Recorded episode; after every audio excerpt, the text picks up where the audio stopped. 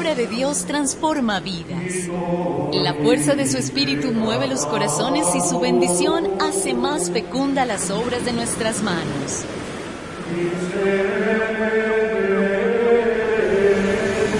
Obrar con rectitud es signo de una vida auténtica y contribuye a la armonía de la creación. En San Pablo Radio abrimos el corazón para acoger el mensaje de la salvación.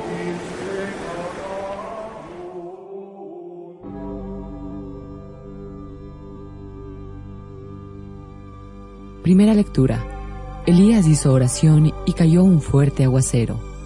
Del primer libro de los reyes.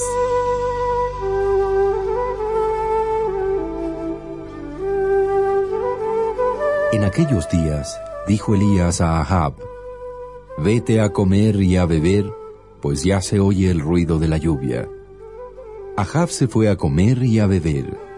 Elías, mientras tanto, subió a la cumbre del monte Carmelo, se arrodilló y con su cabeza tocó la tierra.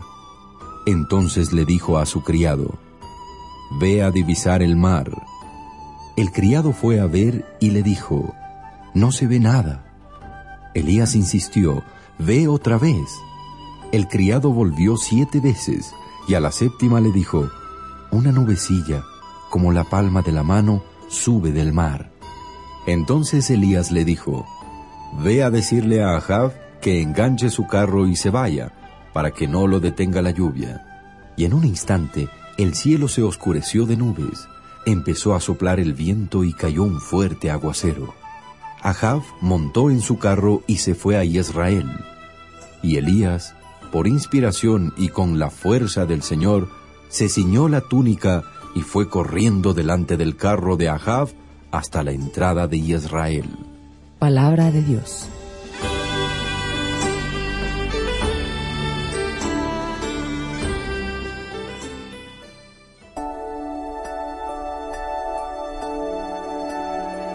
Salmo responsorial.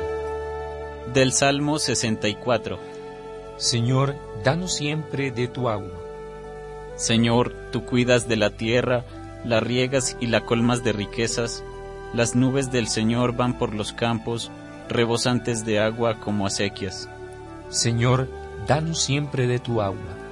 Tú preparas las tierras para el trigo, riegas los surcos, aplanas los terrenos, reblandeces el suelo con la lluvia, bendices los renuevos.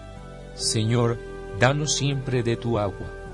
Tú coronas el año con tus bienes, tus senderos derraman abundancia, están verdes los pastos del desierto, las colinas con flores adornadas. Señor, danos siempre de tu agua.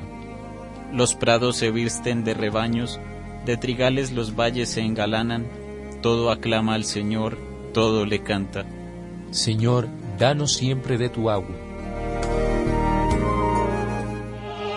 Proclamación del Santo Evangelio de nuestro Señor Jesucristo, según San Mateo.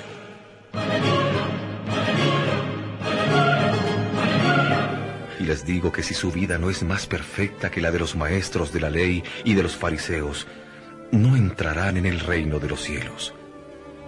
Ustedes han escuchado que se dijo a sus antepasados, no matarás, y el que mate deberá responder ante la justicia. Yo les digo más, cualquiera que se enoje contra su hermano comete un delito, y el que lo trate de tonto merecería responder ante el Tribunal Supremo, y el que lo trate de renegado de la fe es digno del infierno. Por eso, cuando presentes una ofrenda al altar, si recuerdas allí que tu hermano tiene alguna queja en contra tuya, deja ahí tu ofrenda ante el altar. Anda primero a hacer las paces con tu hermano y entonces vuelve a presentarla. Llega a un acuerdo con tu enemigo mientras van de camino. No sea que tu enemigo te entregue al juez y el juez al carcelero y te echen al calabozo. Te aseguro que no saldrás de ahí sino cuando hayas pagado hasta el último centavo.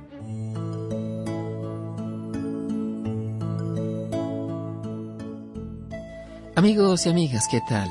Hoy es jueves 14 de junio y como siempre, hacemos del pan de la palabra nuestro alimento espiritual.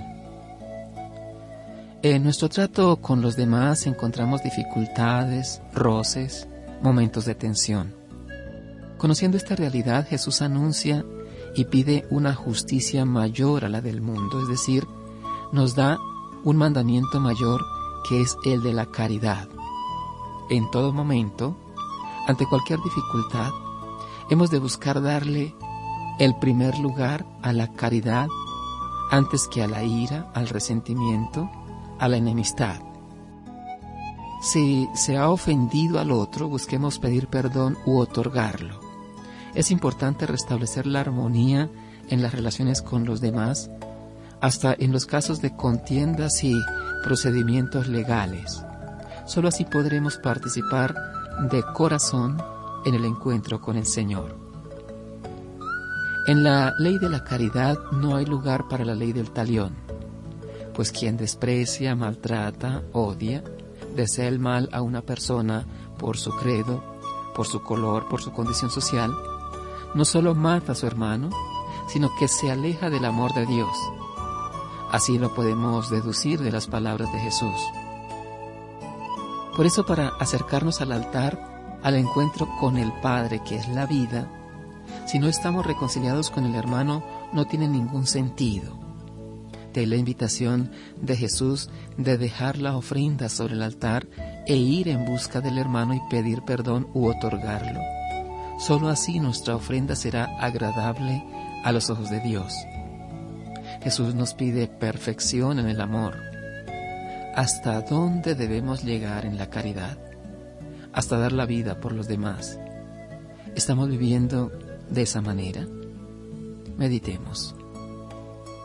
¿Vivimos la caridad con los demás hasta en, las, en los más pequeños detalles, como evitar las bromas o comentarios ofensivos? Oremos juntos. Señor, quiero practicar cada día más la caridad, virtud principal de tu corazón. Ayúdame a acoger y servir a los demás con la misma calidad de tu amor. Amén. María, Reina de los Apóstoles, ruega por nosotros. Escúchanos en www.sanpabloradio.co. San Pablo Radio, navega contigo.